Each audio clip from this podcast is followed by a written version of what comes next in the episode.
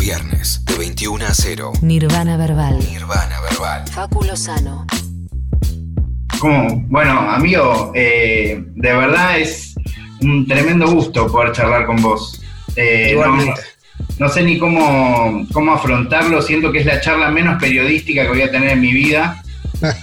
Eh, pero porque, bueno, eh, no, no me gusta hacer careta, ¿viste? Yo no oculto nada, ni lo que me gusta ni lo que me disgusta, y, y realmente eh, vos como, como figura, con tu manera de rapear, todo, eh, nada, cosas eh, de, de tu manera, al menos lo que a mí me llegaba de tu manera de expresarte a través de tus palabras, siempre me resultó súper representativo desde que te conocí en el, no sé, 2014, no sé, 2013, pero hace una banda, así que de verdad gracias por, por aceptar la charla. No, por favor, amigo, olvídate. Es Eh, un honor. Bueno, empecemos por lo último eh, y después vamos yendo para atrás si querés. eh, Dale, Un poco me la parece muy bueno. de, de la charla que estamos teniendo es que, que va a salir un, hay una bomba que, que ya viene reventando todo, que es estos cipher que están haciendo Achu, Brillan y, eh, y Nahue, eh, pero ahora va, sale, eh, cuando esté escuchando esta, esta, esta entrevista, eh, ya va a estar eh, al aire el cipher número 4 con tu participación después de un tiempito de, de- de no grabar, ¿no? De, de no sacar material. Creo que la última vez que grabé y salió el material fue hace dos años prácticamente. Eh, fue un tema, o un poco más, un tema con el hacho. Y esto, bueno, ahora hace una hora me mandó Brian el tema ya terminado. La verdad que quedó muy bueno, muy bueno. Así que bueno, nada, espero que le guste a la gente. Yo nunca me conformo con lo que hago. Siempre después de escucharme me gusta mejorar, así que bueno, nada. Eh, calculo que les va a gustar, es algo distinto. Y cuando decís que nunca te conformás, ¿a qué te referís? ¿Qué es lo que, qué es lo que escuchás que no...? Porque casi todos los artistas realmente, no sé, pienso en Coltrane, en Charlie Parker, en un montón, ¿no? Como que tienen ese mambo con nunca estar al nivel que quieren. ¿Qué es lo que vos no te cierra de, lo que escuchás? A mí lo que me pasa generalmente es cuando lo escribo eh, y lo rapeo y lo cierro el tema, digo, uh, está terrible. Pero no me conformo porque, no sé, es mi manera de ser. Soy una persona que, que por ahí, por cómo me criaron o por cómo es mi, mi papá, por ahí, o, o por cómo pienso, generalmente busco o intento mejorar en todo el aspecto. Entonces yo veo, busco, a ver, esto lo tendría que haber hecho mejor, esto no. Pasa que si uno se pone en perfeccionista extremo no termina nunca de grabar. Y a mí me pasó que muchos temas no los grabé porque los dejaba de lado porque no me gustaban. Entonces, bueno, eso es algo que, que me afectó en cierto punto. Pero no, no es que no me pongo mal, no me conformo con el tema de, seguir buscando mejorar o cambiar las cosas. Depende del tema, eso sí.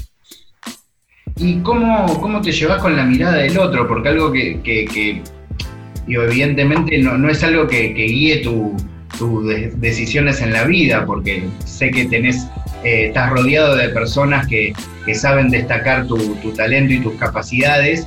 Eh, digo, es algo que, que le ha llegado a dar importancia, hay momentos en donde te importa más, nunca te, llamó la atención, ¿qué es lo que me refiero a, críticas, que no hay muchas, como, como a eh, halagos, ¿no? ¿Cómo, cómo, cómo, qué, ¿Cuán importante es la mirada de- del otro en tu vida?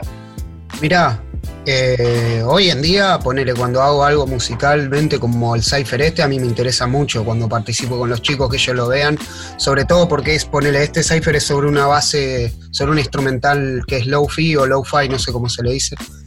Em, y yo no estoy acostumbrado a escribir eh, sobre esos beats. Entonces, viste, no quería quedar disparejo a los chicos o hacer algo que nada que ver. Así que me interesaba por el conocimiento que tienen ellos. Después, como críticas, en su momento, cuando rapeaba, sí, me, ponía mal, pero era, yo creo que es un tema de personal, personal, de seguridad personal, no de uno. Y, y también es un tema de la mentalidad de uno de tomar las críticas y poder capitalizarlas, hacer algo bueno de las críticas, o sea, poder aprovechar lo que realmente es una crítica constructiva, obviamente lo que es para destruir, desecharlo sin que uno afecte, pero creo que es un tema de mentalidad también de cómo piensa la persona, cómo está internamente. A mí me han criticado en varias batallas, he escuchado a gente muy old school decir que yo no le pegaba al beat, cuando realmente no le pegaba, hacía muchas estructuras, pero no le pegaba al beat.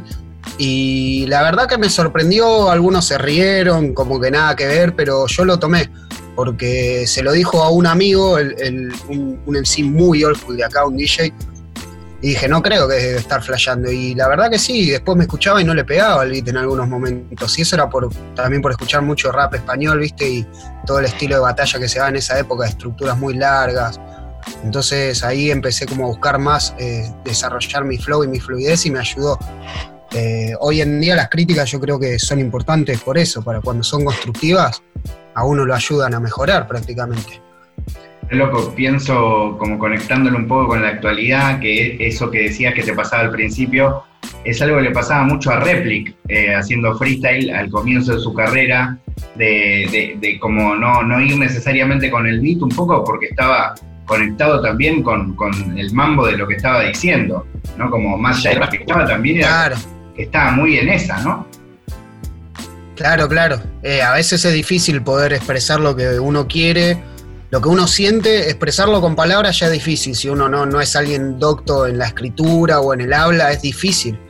Imagínate sobre una instrumental y con la cabeza que va 10 veces más rápido que el instrumental, es muy difícil explayar el 100% de la ideas. Entonces, eh, uno tiene que, más que nada en la competencia, tiene que ir amoldándose y, y flexibilizándose para poder realizar eso. Obviamente hoy en día tiene una exigencia mucho más alta los chicos que compiten. Antes nosotros no teníamos temáticas, no teníamos nada, eso era un minuto, uno, uno, uno, y si había réplica había, y si no, listo, y decías lo que se te ocurría. ¿Y sentís eh, que eso eh, mejora el, freestyle o, quizás eh, lo convierte en otra cosa? Em, yo creo que eleva el nivel de dificultad. en cierto aspecto lo mejora y en cierto lo convierte en otra cosa. Porque hay veces que vos ves los minutos libres y son los mejores en las competis. Los minutos libres en cuando es competición son los más picantes generalmente. Claro. Eh, pero en temática también demuestra otra, otra faceta de la persona. A ver, ya puede explayar más sus conocimientos, puede explayar más su, ingenio en cuanto a no tener que insultar a algún rival o, a desarrollar eh, respuestas más inteligentes, más, eh, más rebuscadas. Así que yo creo que lo, es, difícil, no sé si lo mejora, yo creo que lo cambia y eleva la dificultad. A mejorarlo como competencia, no. Como freestyle creo que sí, lo mejora. Como competencia no sé si lo llega a mejorar del todo. Em, bueno, no tengo tantas preguntas para hacerte. Lo primero que, me encantaría preguntarte que, es cómo empezó tu vínculo con el rap. ¿Cómo, cómo arrancó? Y mirá, en principio yo hacía otro tipo de música, tocaba la batería en, un grupo de rock de acá de Mar del Plata, que ahora está bastante conocido, Exiliado se llama. Eh, antes tocaba con mis amigos de la escuela y bueno, uno de mis amigos de la escuela, en su momento a los 15 años, ponele, me, hizo conocer eh, grupos como Linkin Park y Limp Bizkit y Molotov también, de México, que estaba explotando en esa época. Y bueno, nada, la verdad que, me empezó a agradar mucho las combinaciones del, new metal que estaban haciendo, ¿viste? Em, que estaba desarrollando, o sea, se estaba popularizando en realidad acá en Latinoamérica porque ya era más old allá. Pero me empezó a atraer y creo que lo que más me convenció en su momento fue, bueno, ya lo dije, un tema que hizo Limp Bizkit con, con Method Man, ese tema me voló la cabeza y, y me hizo delirar. No entendía cómo el negro tenía, no sé cómo me atraía tanto lo que hacía el tipo, ¿viste? Porque tenía técnicas, ¿entendés? Perfectas, tenía pausas perfectas, tenía una voz con un cuerpo exacto, muy negro, muy niga era el estilo de Method Man y bueno, eso me, me atrajo y después obviamente pasé a todo lo conocido en esa época, que estaba pleno todo lo que era Lil Wayne, todo ese Eminem, Lloyd Banks, 50 Cent, toda esa movida que estaba pleno en MTV y de ahí un día me mostraron las batallas de gallos y me puse a hacer freestyle en un ciber, boludeando con mis amigos, viciando. Un jueguito que estaba de moda, que era el Argentum Online. Eh, y estábamos viciando y rimaba diciendo boludeces. Y bueno, ya se pasaron los años y ya a los 18, 19 años, hacía como 4 años que rimaba y ya había desarrollado cierto nivel y me inscribió Papo a una competi y ahí fue mi entrada al hip hop prácticamente. Qué loco lo que me decís del jueguito, porque es muy parecido a algo que también sucede re ahora, ¿no? Como obvio, es otro juego, es otra época, prácticamente eh, Internet iba a dos por hora, pero, pero hay muchos pibes que, iniciaron con el Fortnite, con el LOL, eh, escuchando como beats o con el Minecraft y rapeando encima. Claro, sí, nosotros viciábamos ahí en el ciber y, era como nuestra cuevita ahí en el centro y jugábamos y yo rapeaba, los molestaba a los chicos, siempre fui el que molestaba rimando. Y después, bueno, los chicos empezaron a acoplar y hacíamos competi entre nosotros, que hoy en día es re normal por ahí. Ir a una previa para mi hermano que es más chico, o, rapean todos, es algo re raro, ¿viste? Todos rapean, todos conocen a los MCs, antes era rarísimo. Eh, y los chicos rapeaban, así que me hicieron la segunda y me ayudaron una banda a desarrollarme como rapper porque competía con ellos. Y ya cuando llegué a competir había llegado con cierto práctica, digamos. Así que sí, fue, así arrancó todo. Algo que una vez eh, lo entrevisté a Brillan, eh, este verano, ahí en la, en la Perú, antes de que empezara toda esta locura, y me contó una anécdota de, vos subiéndote a competir con él. No sé si era tu primera batalla o la primera batalla de él, pero como una cosa así. Eh, y me contaba que, vos eh, que, estabas como superado de energía y como que tenías el micrófono y temblabas y así todo le como que le pintaste la cara, como eh, qué, loco eso de, tener que también administrar los nervios, ¿no? La, energía algo que, en el freestyle a veces no, se tiene en cuenta, como la cuestión anímica. No, eso es lo que más influye aparte. Eh, a mí siempre me preguntan, y para, yo no miro mucho lo que es las ligas de freestyle y eso, pero ponerme me dicen, para vos, ¿quién es el mejor? Yo tengo mi opinión en base a, a los resultados y la regularidad de las personas, ¿viste? Pero yo digo siempre, el día del MC es el día del MC, por ahí se es un día uno que es medio pelo, pero está en su día y destruye a todos. Entonces lo anímico es, es jodido. Creo que es algo muy importante y también creo que hace muy poco se, se, ha empezado a educar a la gente en cuanto a lo anímico, el conocerse uno mismo, en cómo controlar los sentimientos. Antes mi escuela y la gente más vieja, antes nada que ver, o sea, se manejaba de otra manera totalmente distinta, pero bueno, la sociedad lleva eso. Y bueno, eso de la batalla con Brian, me la había reolvidado, la verdad. Creo que fue una 3 versus 3, eh, que en ese momento no estábamos unidos con el mundialista, éramos Papo, Guido y yo, un grupo que se llamaba Hiperraptivos, eh, y competimos contra Brian, Juan y Yachu, no me acuerdo bien. Creo que sí, fue una 3 versus 3. La verdad que no me termino de acordar. O, otros, o la 2 versus 2 puede haber sido también, que competimos contra Nahue y Brian. Eh, y sí, a mí yo me subía con mucho nervio. Estaba muy nervioso, muy tenso, porque no tenía escenario, ¿viste? Todos los que estaban ahí ya tenían escenario. Yo me subí de la nada y era una persona muy tímida. Pero bueno, trataba de concentrarme. Yo en las competis no le hablaba a nadie por más que tomara alcohol o consumiera lo que consumiera, se me iba todo el efecto y estaba totalmente concentrado y pensando todo el tiempo y serio en un costado, sabía que la gente no contaba conmigo. Qué loco, ¿no? Cuando terminaba la competición ya no, era otra persona. Qué loco eso de como de querer, eh, ¿no? Como eh, aplacar, ¿no? No sé, fumar, tomar o lo que sea.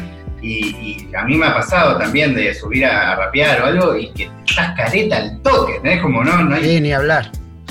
Ni hablar, ni hablar, es como que el, cuerpo, ¿viste? Ya, ya está sintiendo la adrenalina, digamos, los nervios superan, debe tener una explicación química, ¿no? Pero debe, superan todo lo demás.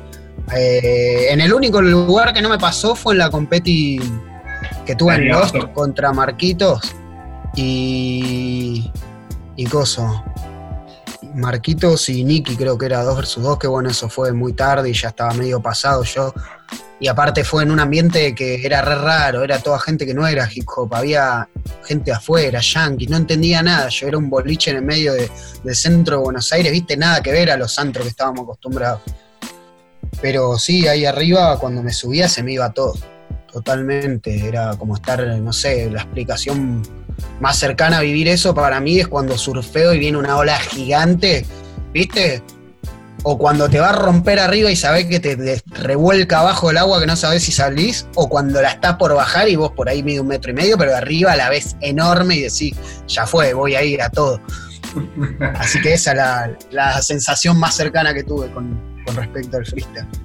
Bueno, Nube, algo que también me da mucha curiosidad, que eh, yo he hecho algún video hablando sobre la mundialista en, en mi Instagram hace un tiempo, porque la verdad que lo, lo sigo hace mucho, eh, y mm, algo que me resulta muy increíble de, cómo las cosas cobran valor eh, y, se dimensionan según el paso del tiempo, ¿no? Como eh, yo he ido a hablar con, con, Brillan hace un tiempo, cuando quizás todavía no había podido lanzar su disco, como, eh, y tenía un nivel de, de frustración, me acuerdo, él, por quizás no, no haber podido demostrar o no haber podido sacar su material. Eh, pasa eh, en muchos casos de- de- del rap, quizás más vieja escuela en Argentina, pero en el caso de la mundialista es increíble porque cuando empezaban a hacer sus cosas, porque había menos gente, porque había menos posibilidades, porque menos herramientas, eh, se escuchaba poco, pero cada, cada una de esas personas que le escuchaba evidentemente era tan importante que fue creciendo, creciendo, creciendo y no sé, hoy miraba alguna de las canciones de ustedes que, que pone la Estrictos, tiene casi un millón de views, amigo. Como, es, es realmente increíble cómo poco a poco, viste, fue tomando magnitud, eh, llegando a España, a Chile, como, ¿cómo, cómo, cómo lo interpretás vos? Que también debes haber vivido como todas esas etapas, ¿no? Como, uy, ¿para qué hago esto? No sirve para nada. Y de repente ver que, no, era re importante lo que estabas haciendo. Sí, ni hablar. Mirá, los chicos dijeron siempre, nosotros vamos a hacer eh, la evolución, la va a flashear la gente con nosotros. Pero bueno, yo no lo entendía mucho. En parte por ahí porque entré más tarde en hip hop y no conocía todo lo que era la vieja escuela, cómo iba evolucionando el rap eh, acá en, en Argentina y en el habla hispana. Pero en su momento es verdad, yo lo veía subirse a los chicos y a Papo lo he visto hacer clasificaciones épicas con combos, estructuras, no hacíamos multisilábicas, temáticas, todo, y por no ser, eh, por ser Papo en ese momento que no lo conocía nadie y no ser, no sé, no sé, no voy a decir nombre, pero por no ser alguien conocido lo desclasificaban. Al Nahue le decían que no rimaba, siempre. Al Nahue y al Cefo le decían que no rimaba. Que no rimaba, tenés razón. El Nahue no rimaba, se bajaba recalidad. No, que me empiezo a acordar el Nahue. Te recalentaba y sí, claro, ¿cómo te, no te va a enojar? Los pibes estaban horas diarias, cuatro, cinco, seis horas diarias rapeando, entrenando y cuando se subía le decían que no rimaban.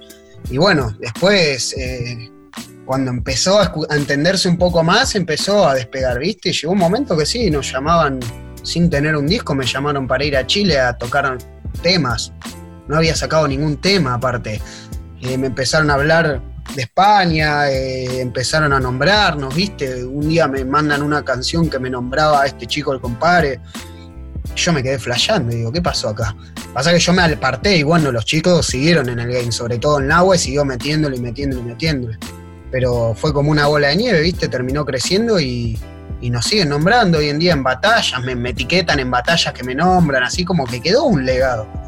Eh, la verdad que es impactante por cierto lado. Eh, es es Bueno, increíble, a mí me encanta porque creo que es lo mejor que puede dejar un MC, hacer eh, como marcar una escuela, por así decir, o un aporte cultural, ¿entendés? Eso es lo que creo que por ahí pasan años y décadas y queda. Como los yankees verán y dirán, no sé, algunos dicen que Rakim fue el que inventó las multisilábicas y bueno, tiene mil debates porque eran millones ellos, pero tienen esos tipos que marcan distintas cosas y creo que eso es una, una gloria, es un gran logro para un MC hoy en día. Hay una frase, ¿no? De una canción de Nahue que es esto como somos el legado de- o la raíz de todo un país entero, un movimiento nada, que es bastante, lo, lo dice siempre ahí medio a capela, eh, que es tremendo. Em, Ah, sí, sí. Em, pero, pero sí, es, es, es increíble, la verdad. eh, al menos a mí me, me pasa también como, como espectador, ¿no? Yo cuando, en- en, no sé, cuando yo elegía poner tus canciones teniendo un programa X chiquitito, re- no lo escuchaba nadie, tres días ahora nada, pibitos, eh, escuchando tus, eh, tus, nada, tus combos, ¿entendés? Y estudiando y gente editando tus videos, tus rimas no, sí. tuyas, la de Nahue, eh, las de todas la- las de Papo. Sí, ni hablar. Hay gente que aparte hoy en día, el otro día me etiquetó el Nike de One Line en una, él hace como un programa que se llama Analizando Barras y, y te estudian, viste lo que vos escribís y nosotros por ahí ya lo tenemos tan naturalizado que no nos damos cuenta. Pero cuando aparece un loco que te analiza todas las técnicas que haces, decís, no, que fla, posta, con razón la flasha la gente, porque nosotros lo hemos naturalizado, pero es difícil, es verdad. Vos lo ves y decís, posta, hago esto, ¿no? Yo ni me daba cuenta que lo hacía, ¿viste? Pero uno al estar tanto tiempo haciéndolo y practicando y practicando ya lo, naturaliza en la manera de rimar. A mí me cuesta rimar sin combos, ponele. Sin combos es imposible, una línea sin un combo no me nace, ¿entendés? Es muy difícil.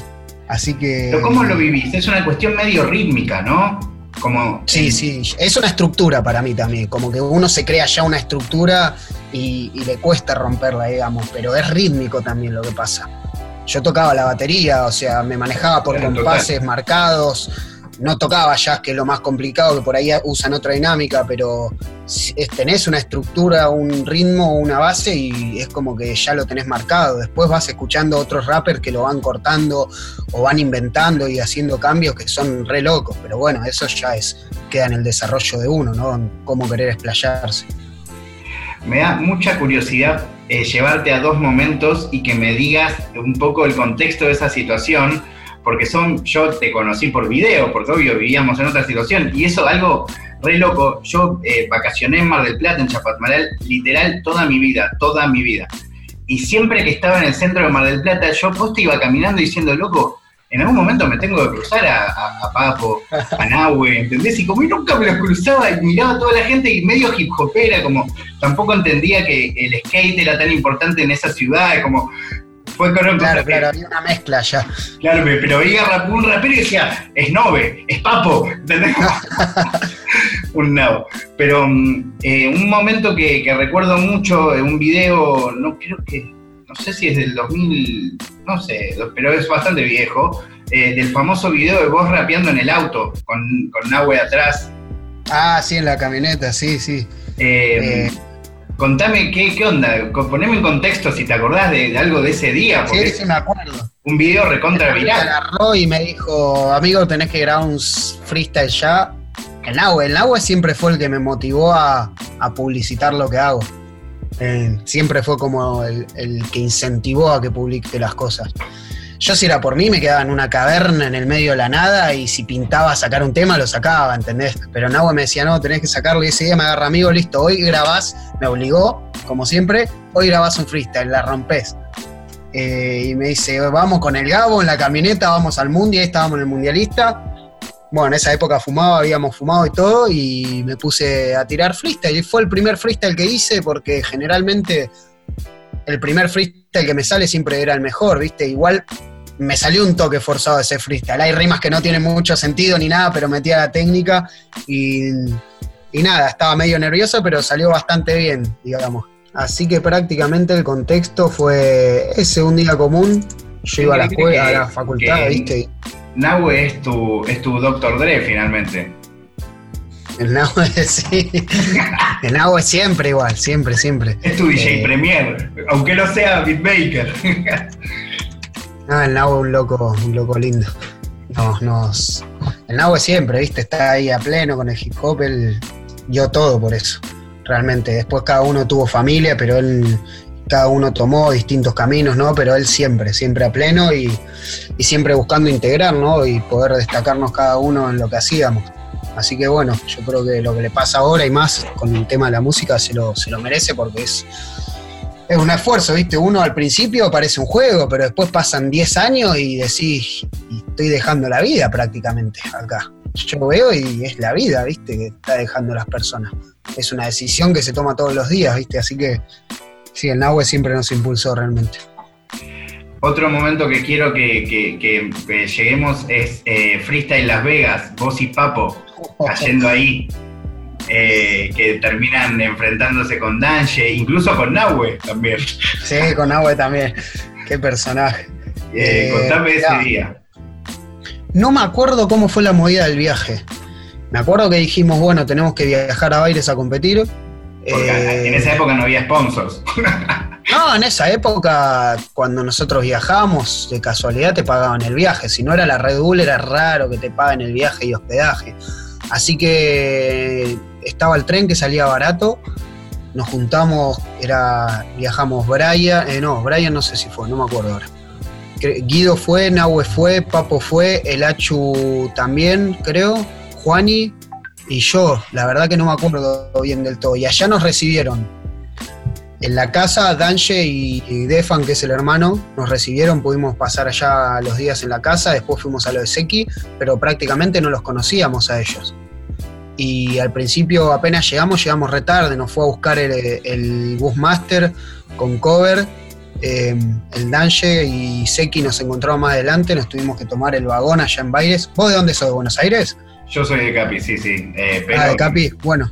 Allá imagínate que yo no me acordaba nada de Baires porque había ido de chico y la primera vez que fui con conciencia más, digamos, que entendía todo el exterior, me tuve que tomar el vagón de las 12 de la noche, que era en que entraba toda la gente que está en la calle, viste, cartoneando o eso, estaba, se repudrió ahí en el vagón y entramos todos, dicen, bueno, acá no pasa nada, dicen los chicos, somos 10. Así que nada, empecé a ver cómo era toda la ciudad y al otro día agarré y me dicen, vamos a competir a Las Vegas. Bueno, nosotros ni sabíamos que era Las Vegas, inclusive en Marpla no sé si habían ya competis en la plaza, creo que no. Y fuimos ahí a la plaza y empezamos a rimar y la gente nos miraba, ¿viste? No nos gritaba ni nada, nos miraba y incluso uno, el Foch, creo que es el que, hacía eso, nos vota. En un momento dice: Yo lo voto porque no sé qué están haciendo, pero es distinto a lo que hacen todos los demás. Dice, yo me moría. Pero bueno, nada, era una época en que estábamos recién aprendiendo a llevar la estructura y el combo a un nivel más complejo y incluso a veces mandábamos fruta, delirábamos, rimando pero bueno, es como que estábamos en pleno desarrollo de la personalidad y de, y de competidor con Papo, sobre todo, que éramos más competidores que los chicos por ahí. Los chicos se subían, pero no eran tan de competir, no les gustaba tanto por ahí. Nosotros, ellos ya escribían mucho más, ya habían tenido dos discos hechos, iban por el tercero, el cuarto, nosotros éramos competi nada más en esa época, así que estábamos desarrollando eso. Eh, y bueno, ahí nos encontramos con el Seki y el Danche, creo que en la final, la verdad que estuvo muy divertido. Y se hizo bastante conocida la batalla también. Total, total. Bueno, em, algo que, no, puedo evitar preguntarte eh, para que vos lo abordes como, quieras, pero yo siempre lo sentí em, en, todas tus, etapas, en tus raps, eh, en las canciones que tenés escritas, pero también en algunos freestyles, que es tu espiritualidad, que creo que se ha ido desarrollando en tu vida de diferentes maneras. Em, y que me parece algo muy importante porque la gente que, transmite de verdad las cosas que siente, sea cual sea el camino que tome, para mí siempre es genuino y está piola. Em, ¿Cómo, cómo, cómo eh, vos sentís que, siempre tuviste ahí una conexión espiritual, más allá de, si es eh, vinculado a una elección, a una religión, a lo que sea, pero sí una, una manera de ver, de conectar con, con las energías, con el alma, con el registro de uno, como algo que, crees que, te ha acompañado a lo largo de tu vida? Mirá, en el principio yo cuando... Yo tuve siempre una búsqueda desde más o menos que tenía conciencia, eh, si bien vengo de una familia que era, era entre comillas, católica, eh, no sé, apostólico romano, algo así, se dicen los que te bautizan, me mandaron a la comunión, fui por, por la plata realmente, porque me daban una banda de guita de regalo. Pero bueno, nada que ver. Eh, en principio, eh, yo cuando tenía ya 17, 18 años, eh, tenía una, intriga, digamos, de, no, nunca creí que el libre albedrío lo haya evolucionado el hombre del mono. Nunca me cerró esa teoría. Si bien comprendía que físicamente puede haber evolucionado, el tema del clic del libre albedrío nunca lo entendí. Entonces tuve una búsqueda por ahí y a medida que iba rapeando también lo iba explayando, divagué por muchos lugares, Anunnaki, reptiliano, Illuminati, de creación, invento, todo lo que se te ocurra, todos los videos, todas las cosas las he visto y fui desarrollándome. Después llegó un momento de mi vida que lo que yo hacía, o sea, mis elecciones, empezaron a dificultar mi vida en familia al punto que se estaba por quebrar, entonces dejé un poco el rap porque todo lo que me afectaba internamente tampoco me dejaba desarrollar un mensaje ni rapear, no sentía disfrute de nada, muchas presiones de la sociedad, ¿viste? Era muy joven cuando fui padre, cuando quise formar una familia y, la sociedad y el sistema te presiona y también uno por ahí de tan chico no está preparado para esas cosas. Así que a veces eh, afecta a los demás, viste, con las cosas que hace sin darse cuenta. Y bueno, llegó un tiempo que me empecé a dar cuenta porque se me estaba desplomando todo y bueno, ahí em, yo tomé una decisión, mi mujer cambió, empezó a juntarse con unas chicas que predicaban la palabra de Dios, ¿no? Prácticamente ninguna religión, si bien era gente salida de la evangélica, del evangelismo, ellos hablan de la palabra de Dios. Y bueno, yo llegué ahí de casualidad, te digo. Pero siempre lo que quise hacer eh, fue llevar lo que yo sentía y vivía a la escritura, ¿no? Al hip hop. Yo hoy en día, que no hago beats, que no canto, que no toco un instrumento, lo tomo como eso, como un mensaje, como una poesía. Si bien podés darle una musicalidad rimando, yo lo estoy aplicando para mí, para mi concepto, como eh, ritmo y poesía. ¿Entendés? Yo entiendo que por ahí hay otros artistas que rapen y canten y ya lo tomen más como una música en sí. Pero yo como hice música comprendo que lleva conceptos y mucho estudio y, y conocimientos hacer música realmente. Entonces lo tomo con eso. Entonces yo al tomarlo así como ritmo y poesía, siempre traté de llevar el mensaje real, lo que vivía. Y hay muchas cosas que hasta hoy en día escribo oscuras, de la oscuridad del ser humano, de, los errores, de la, maldad que hay en el hombre, de, la vanidad, del ego, tanto como luz, de la bondad, de lo que los ilumina. Entonces siempre estuve en esa búsqueda y siempre la mejor manera que tuve de explayarlo fue el rap, porque era una persona muy cerrada y no, no podía abrirme a hablar esas cosas con otras personas. Hoy en día cambié mucho, ¿no? Yo, yo hoy en día cambié mi manera de pensar, creo en la existencia de un Dios, creo que todo proviene de Él. Eh, no, no, sabría definirte una religión, yo prácticamente estudio las escrituras, la Biblia, pero lo estudio desde la concepción, ¿no? desde la lengua hebrea, trato de estudiar, estudio historia, o sea, estudio todo lo que lo rodea, eh, trato de, de nutrirme de todos los conceptos para tener una óptica no religiosa desde un punto de vista y desde toda he estudiado varias religiones, leído varias cosas, así que bueno, nada, siempre busco nutrirme y, adentrarme en esos temas espirituales, que es algo que, no se ve, pero que realmente rodea al ser humano. Em, me, gustaría preguntarte también, hablando un poco de música, em, ¿qué, vínculo tenés con, con, la música actual? Tanto de rap como de trap, sea en Argentina como afuera, ¿escuchás, no escuchás? De que eh, seguís escuchando a Method Man y a Utan. Mirá, hoy en día es. No tengo tiempo que escuche música más que cuando estoy en la camioneta eh, yendo a laburar. Em, en casa prácticamente, viste, al tener eh, que laburar y como son tres chicos y siempre hay, hay, un bebé, siempre hay uno durmiendo, bueno, vos entendés, no puedo escuchar mucha música. Entonces prácticamente quedo mucho en lo clásico, en lo que escuchaba antes. Después trap, poco y nada escucho. La verdad que antes decía que no me gustaba, hoy no puedo decir porque realmente no conozco ni un 2% de lo que es el trap. Obviamente nunca me atrajo lo comercial para escuchar. Comprendo que igual ponele, es eh, lo comercial, por más que sea comercial, hay gente que es músico y hace cosas comerciales, pero es músico y si vos lo escuchás musicalmente tiene dones y talentos increíbles pero no me atrae el tema de, sobre todo el mensaje comercial, eso nunca me atrajo, siempre fui en contra. Y después con música, yo escucho mucha música. Escucho de todo y bueno, mi mujer también es de escuchar mucha música. Yo escucho de todos los géneros que se te ocurran. Eh, ella escucha mucho jazz y blues y yo, bueno, me pongo a la par de ella a escuchar, me nutro de eso. Eh, escuchamos mucho a los negros que hoy en día están mezclando eso con el rap tipos que hacen música realmente, que tocan muchos instrumentos, que son cantantes, que te das cuenta que son tipos que se, se, palparon la música desde edad muy temprana, ¿viste? Nenes de muy chicos, los negros mucho desde las iglesias, ¿viste? Que allá hacen mucha música, que por ahí nada que ver con la religión, pero lo hacen los negros y, se nota que son gente que se instruye desde chicos. Entonces eso lo escucho mucho hoy en día. Eh, y después escucho de todo, la verdad. Rock, antes escuchaba mucho heavy metal, dejé porque la verdad me llevo una etapa medio oscura de mi vida que, ya no es que me haga mal, pero que no quiero tampoco da para revivir todo el tiempo. He escuchado mucho Slipknot, Metallica, todo ese mambo. Eh, y hoy en día lo que me llamó hace poco la atención de escuchar de nuevo, me pintó y escuchar más Rage Against the Machine, ¿viste? Siempre esos mensajes antisistema y ese rap hardcore, es como que no puedo dejar de escucharlo.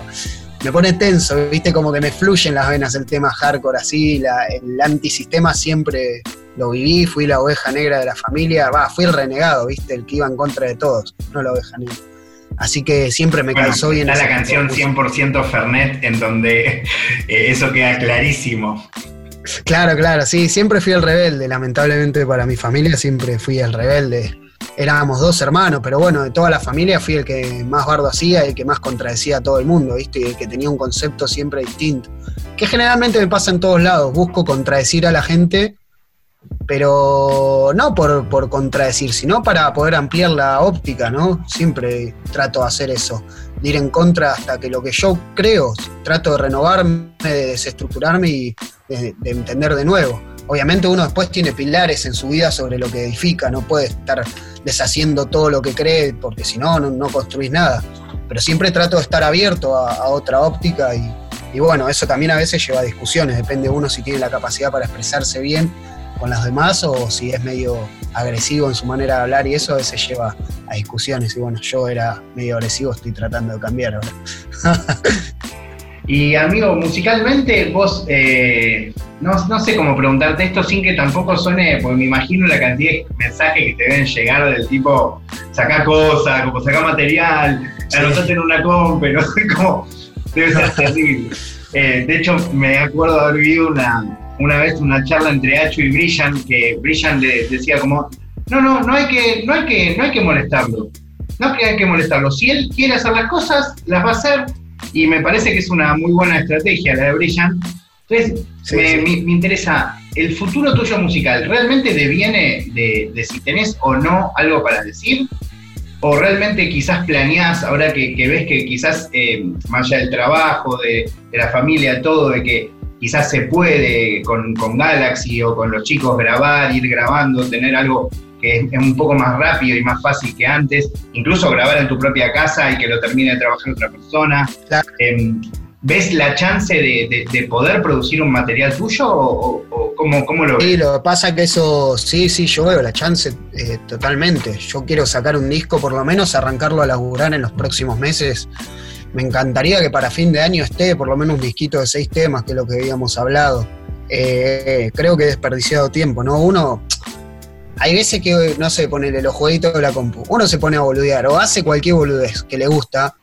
Y bueno, todas las cosas llevan tiempo, más cuando uno tiene familia. Entonces, es momento creo que tengo que decidir, bueno, voy a escribir, me tengo que sentar, definir el disco, porque tengo 700 temas ahí que no cierro, que me falta una barra o dos y creo que es el tiempo, ¿no? El disco es, este, creo, el momento de que lo haga.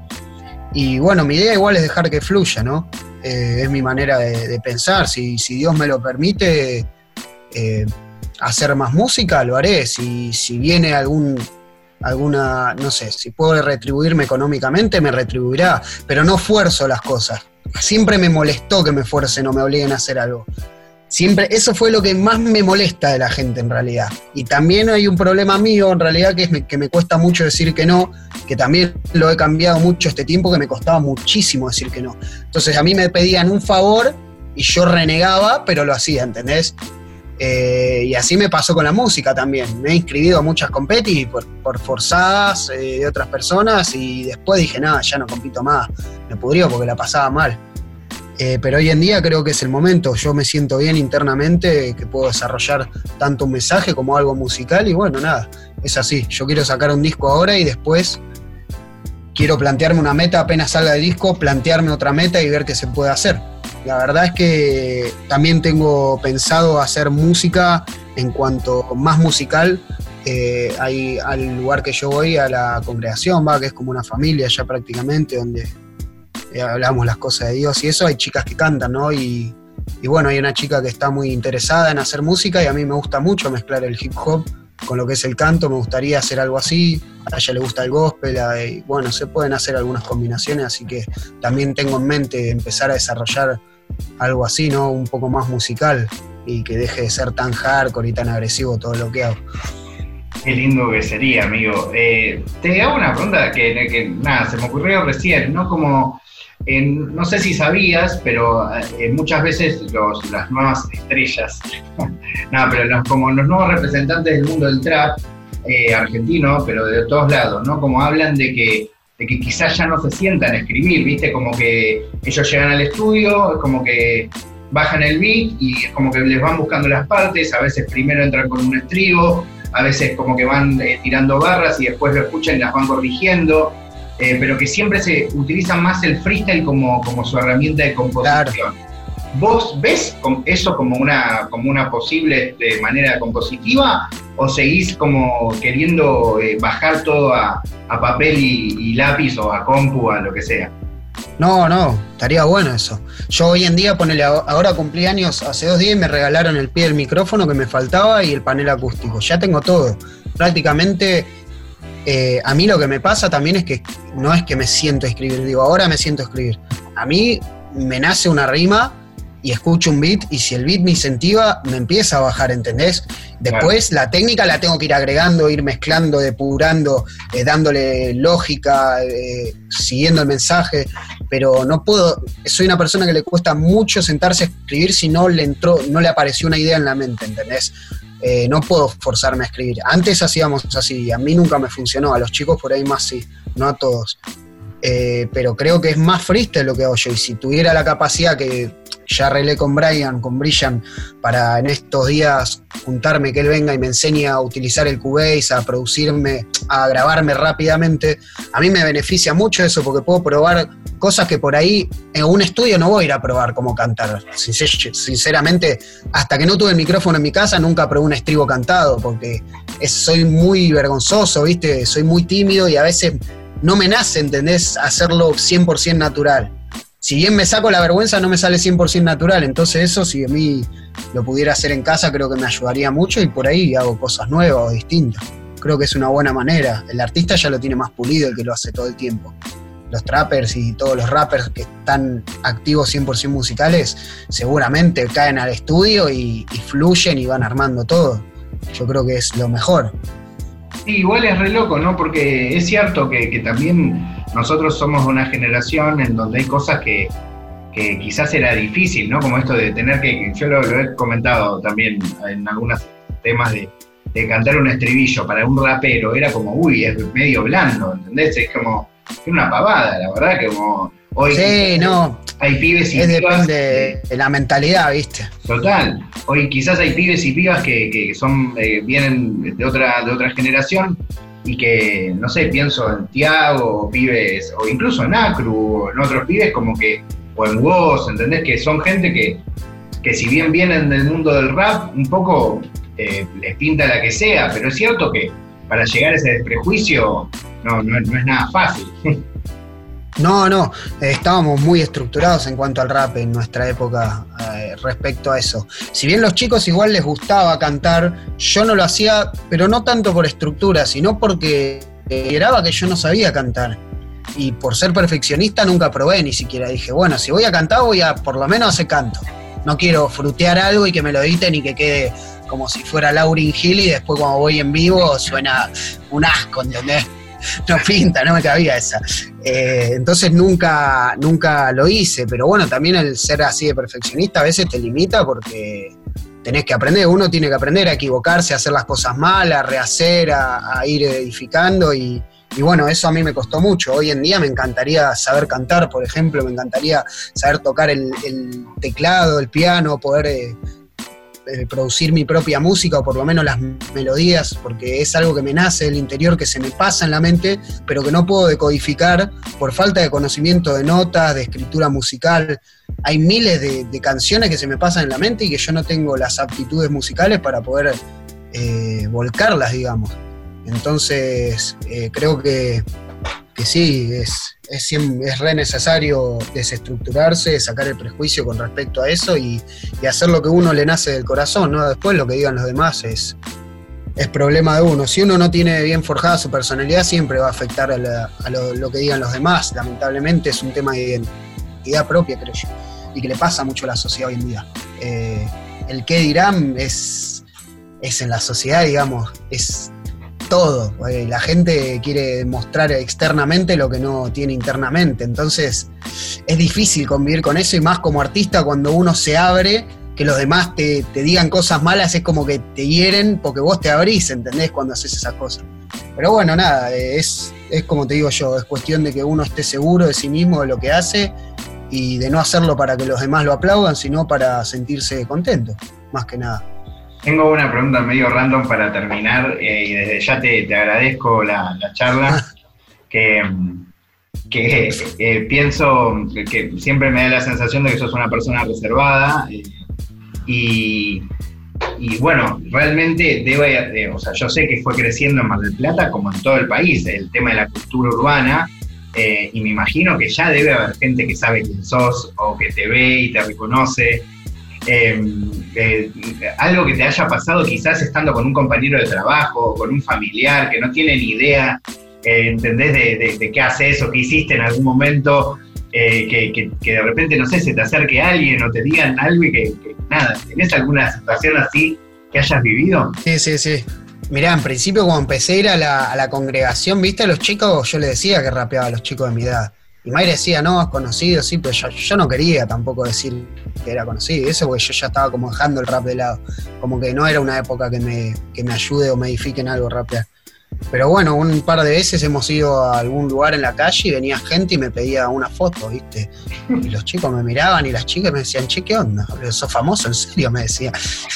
y el otro día me hicieron una nota en la capital y cayó uno de los de la gente de, cómputos de una empresa, de una pesquera de acá que le hacemos muchos laburos, que me conocen de hace 10 años prácticamente, porque la empresa que laburo es mi viejo, soy yo y mi hermano, y, él les hace los laburos de toda la vida, así que nos recontra conocen y me dice, no ve, no, no ve guanzos, ¿no? Me dice, se leyeron toda la nota y yo estaba re triste, digo, ahora conocen mi identidad oculta, digo, conocen, jamás se habían dado cuenta que rapeaba ni nada, pero bueno, me dice, ya te agendé como no ve one porque es la verdad esa, me decía. Así que sí, me han pasado, me han pasado, me da vergüenza a veces que me conozcan porque me conocen de una manera y no como rapper, jamás se imaginan que rapeo. Y después cuando me conocen como rapero, la flasha la gente, ¿viste? Dice, ¿qué onda, chaval? No, te, entiendo, porque también hay una cosa como de cómo condiciona la mirada de esas personas, ¿no? Como que quizás ya te conocen de una Más en un ámbito laboral, ¿viste? Que el rapper está visto como un croto, un chabón de bardo que está drogándose. Hay un prejuicio alrededor del rapper que por hoy en día por ahí no tanto, pero antes ser, ser, rapero, claro, pero antes ser rapero eras un cachivache, ¿entendés? Entonces yo no iba a ir a una empresa en representación de mi viejo, ¿viste? Que tenía 20 años de laburo, a decir, no, rapeo, ni en pedo, era lo último que quería que sepa, para no, no, tirar abajo la imagen, ¿viste? Así que nada, eh, hoy en día, gracias a, Dios y gracias a todo lo que pasa, es como que se fue diluyendo esa imagen negativa. Cambió también la cultura. Yo cuando entré se estaban yendo los últimos vestigios esos de criminalidad en el rap, de, de alcohol, de drogas. Si bien convivía, no lo promocionaban tanto las letras y eso. Pero bueno, hoy en día ya es más tranqui, más social el rap. Ya se habla cada uno de lo que quiere, lo que piensa y, hay más variedad, digamos. Eh, perdón, te dije que te iba a hacer la última, pero ahora sí, te quiero hacer la última que es, em, no sé si lo has pensado en algún momento, pero ¿por qué crees que Mar del Plata eh, es tan, tan rapera? ¿Lo pensaste alguna vez? Porque claramente es el lugar más rapero de toda la Argentina, con el mayor respeto que me, que me, que me tienen todos, incluso yo que vivo en Capital, que hacia acá, pero eh, ¿Por qué crees que hay tanto hip hop, ¿no? Desde hace tanto tiempo, ¿no? Eh, algo. Es como una ciudad que, absorbe eh, todo lo que está explotando en Buenos Aires y Capital, ¿viste? Todo lo cultural. En Mar del Plata es como que lo absorbe, creo yo. Eh, es como un, a veces jodemos, ¿no? Porque están haciendo edificios por todos lados y decimos, va a terminar como Miami esta ciudad en algún momento, porque es como que en cierto aspecto absorbe, ¿viste? El skate explotó de un momento para otro. El hip hop, los b-boys, cuando yo era chiquito, estaban en el centro todo el día y vos decías, ¿qué onda? Eh, parecía una ciudad de otro país. La verdad que no sabría, no conozco la raíz de por qué explotó tanto el hip hop. Inclusive soy ignorante en ese área, en, en la raíz de la cultura en, nuestro, en nuestra ciudad he ido a grabar al estudio de la, de, la Abuela Records, creo que se llama el estudio de unos chicos, y me han hablado muchachos que, que están en el hip hop hace muchos años y que uno no los conoce y que dice después, qué ignorante soy, ¿no? Porque yo me creo importante para el rap, que me conoce todo el mundo, pero hay gente atrás de nosotros que hizo mucho más, pero que no está, no es conocida, ¿entendés? Gente que hacía eventos, ponía plata para hacer eventos para que escuchen nada más, para que nada más la gente escuche rap. Gente que llevaba y regalaba CDs, cassette, ¿entendés? Entonces yo creo que la raíz es eso, son esas personas que están en el anonimato, digamos, y que dejaron su vida por el rap y que nadie los va a ver. Hay gente que lo hizo realmente y nadie los va a ver, nadie los va a reconocer, más que alguien que se interese hasta un día que hagan un documental y lo documenten eso. Yo creo que pasó eso también. Hubieron muchas personas que dejaron su vida por el rap y no tuvieron una fama, digamos así, una popularidad como hoy en día. Es re lindo lo que contás, porque sin querer ser demasiado autorreferencial, pero creo que nos pasó a muchos eh, en distintas cosas, o al menos a mí. Yo eh, me costó un tiempo entender que quizás el lugar del que podía aportar a la cultura era desde el periodismo o, haciendo análisis o entrevistando también, porque cada vez yo ya era periodista y cada vez que quería hablar de esto a nadie le importaba, a nadie de mi jefe, ¿no? Más que nada. Pero cuando era más pequeño eh, y iba, no sé, al 2000 a eh, ¿cómo se llama? Eh, al Alto Palermo, que se empezaban a juntar a bailar los pibes, eh, yo me acuerdo de haberle regalado al fresco un, disco, una caja, un box set de CDs de, para bailar breakdance, entendés que a mí no, yo no lo quería. y cómo eso yo después fui viendo el nivel de escalada que fue teniendo, como de repente solo lo escuchaba al fresco y de repente ese cassette se lo pasó a alguien y eso apareció en otro lado y apareció en otro lado y es como una especie de cadena que no sabes dónde termina a veces. Igual que la mundial. eso es hacer cultura, eso, eso es hacer cultura. Ese es el tema que por ahí no entienden los chicos que rapean hoy en día, pero porque no lo vivieron, no es para, desprestigiarlos ni nada. Es que ya entraron al, hip hop con una base ya bastante fomentada y, y entraron en la explosión y en la popularidad de este género musical. Pero nosotros cuando estábamos, mirá, yo cuando rapeaba con los chicos, que Papo empezó a hacer eventos, todos perdían plata. Pero nadie ganaba, nadie ganaba un mango, era todo para la cultura, para la cultura. Y no sabíamos para la cultura. Y eso por ahí lo cobra después otra gente que, o el beneficio lo tiene otra gente que viene más adelante. Pero si uno realmente ama el hip hop o lo que haga en sí y aporta, eh, la retribución no es monetaria, es poder ver el día de mañana, cuando tengas 70 años, cómo creció todo y, acordarte de lo que hiciste vos. Este chico me contaba que se mandaban rimas en carta a Córdoba, ¿entendés? O se mandaban cassettes. Eh, random. Vos no te imaginás jamás que se mandaban rimas en carta, jamás en mi vida me iba a imaginar, ¿entendés? Cosas así y que iban documentando. Encontré a este rapero en este lugar, un flow, como un historiador, ¿entendés? Era el mambo en esa época. No habían raperos, no habían b-boys. Así que creo que eso es, es la base de hacer cultura y de hacer todo. Realmente, yo hoy en día en mi vida, generalmente más de mi lado espiritual, trato de los eventos más importantes, eh, escribirlos eh, redactarlos para tener eh, una historia y ya que a mis hijos les enseño lo mismo, que ellos puedan forjar su identidad entendiendo lo que yo viví, ¿entendés? Con la música por ahí, no tanto porque no, no es el 100% mía, yo hoy en día mi búsqueda espiritual es el 100%. Entonces a mis hijos le quiero dejar, quiero que ellos digan, eh, ¿qué pasó hace 60 años, mi nieto, que mi abuelo tomó esta lección o esto? Y que tengan un libro que tengan una documentación que sepan.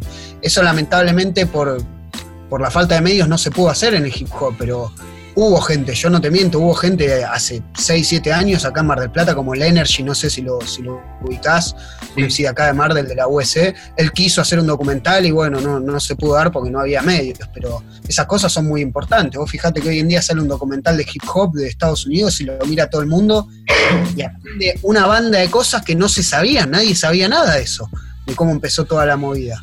Entonces yo creo que, algún día alguien tiene que ver que se enrosquen a hacer eso, en documentar históricamente qué se hizo por el hip hop, quiénes fueron los primeros, cómo fue la movida, porque eso es lo más importante para la cultura para mí. Vamos, vamos con esa, vamos con esa, amigo. La hacemos. olvídate. Ya, ahora empiezo a escribir. es que sí, tenés material de sobra, o sea, El tema es encontrar, yo creo que debe haber gente de alrededor de 50 años que, que ha estado en el hip hop. ¿eh? Bueno, yo algo creo que, mirá, perdón, ya nos fuimos un montón, pero yo la primera vez que lo fui a ver a Brillan a su casa, eh, esto creo que, no sé si se lo dije alguna vez, yo le dije a él que lo quería entrevistar, y era cierto, lo quería entrevistar, pero no es que había arreglado con un medio. Yo realmente eh, era muy fanático de lo que, lo que él hacía, lo conocía por los videos, me, deslumbraba su manera de ver el mundo, la verdad, ¿eh? Em, y, claro, claro. y un día que estuve en Mar del Plata, que estaba un poco más suelto, como ya un poco más grande, no me acuerdo si lo tenía en Facebook, qué sé yo, y me animé y le dije, che, Brillan, ¿te puedo ir a visitar? Como, me dijo, sí, sí, vení. Em, y yo realmente ese día terminé yendo allí y estuve con él, eh, me mostró sus maquetas de discos y y lo único que hice ese día fue decirle, amigo, sos tremendo talento, saca esta mierda ya, ponela al aire que, todos te van a decir lo que corresponde, que es que sos un crack. Y no sé si tiene valor o no, pero eso a mí no me lo borra nadie, ¿entendés? Después yo no, no saqué ninguna nota, pero eh, era como, de nuevo, era ir a conocer a alguien que para mí eh, representaba algo, eh, además conocer el barrio mundialista, que tampoco lo conocía, como un montón de cosas que a veces... Claro, ya no estaba el cefo seguro cuando fuiste vos. Eh, justo no, pero casi llega Nahue, pero terminé estando yo solo con él, pero... Em, pero fue muy loco. Eh, y como a veces también como periodistas nos olvidamos de, ir a ver las cosas, de ir a conocer a las personas, de acercarnos a los espacios, conocer los contextos. Es como. Claro, sí, eso es, totalmente necesario, ¿no? Eh, uno por eso te digo, yo cuando estudio ponerle la Biblia o alguna palabra específico y no la trato de tomar religiosamente, trato de estudiar el contexto social, el contexto político, histórico, geográfico, donde se escribió eso, quién lo escribió, qué mentalidad tenía, porque ahí vas a entender eh, eh, a qué va el mensaje o lo que quiere decir, ¿entendés? Hay muchas cosas que si no entendés el contexto en donde se dicen, vos lo sacás de contexto y vos mismo terminás poniendo el mensaje a lo que dice, ¿entendés? Porque es tu mentalidad, pero uno siempre, creo que lo ideal, que es lo que hoy más hace la gente, bueno, se habla mucho de empatía, de poder posicionarse en el lugar del otro, para entender el 100% eh, es contextualizarse en el lugar donde se desarrolla. Entonces sí, hay muchas cosas que no se saben. Nosotros cuando íbamos a competir, ya te digo, los chicos nos recibieron a cinco monos en la casa, la gente no vivía en una mansión, le copamos la casa, a mí me da vergüenza cuando caímos lo de Danje, me da vergüenza ajena, ¿no? Caer a la casa, había hermanos chicos, nenes chiquitos, yo lo conté en otra entrevista, hoy en día no lo haría, ni en pedo meto a cinco monos en mi casa con los nenes chiquitos. Eh, pero así pasaba con todo en la cultura en esa época, loco. Antes eras rapper y te decían, hey, vos rapeás, sí, amigo, mirá, vengo de baile, bueno, listo, venite a casa a dormir.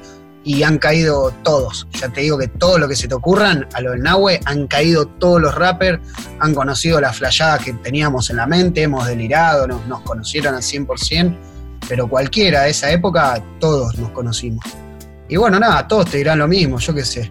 Toda la camada del Danje, el Deto, el Sony, el Tata, el Código, eh, el cover, bueno, no sé, todos los de esa época eh, saben que el hip hop se vivía así, nada que ver hoy en día, calculo yo. Se vivía más cálido, más, más allegados, ¿no? Después arriba del escenario se pudría siempre, se picaba. Sí, sí, es que a mí me costaba también, ¿no? Porque era como que uno ya empezaba a tener una relación con la otra persona, pero se tenía que subir a competir y, y mandar cualquiera, ¿viste? Entonces también eso me pesaba en las competencias como que no me gustaba mucho eso. Pero bueno, nada, creo que hay tiempo, vos conociste una banda, vos sabés, y gente que, realmente le guste y pueda documentar todo lo que se hizo, creo que va a darle también a los que vengan después una, una, base y una identidad para entender qué es el hip hop y para que no se desfigure la línea, por qué nació el hip hop, cuál fue el motivo, eh, cuál es la causa, qué se apuntaba, porque generalmente cuando se popularizan las cosas, eso se termina perdiendo de lado, ¿no? Y se termina corrompiendo todo. Así que bueno, yo creo que eso es muy, pero muy importante. El trabajo del historiador es algo que no, no tiene recompensa, pero por los que lo entienden es, es totalmente importante para, todo, para todo lo que sea. Ahí estamos eh, hablando con Nove One para Nirvana Verbal en Nacional 93.7.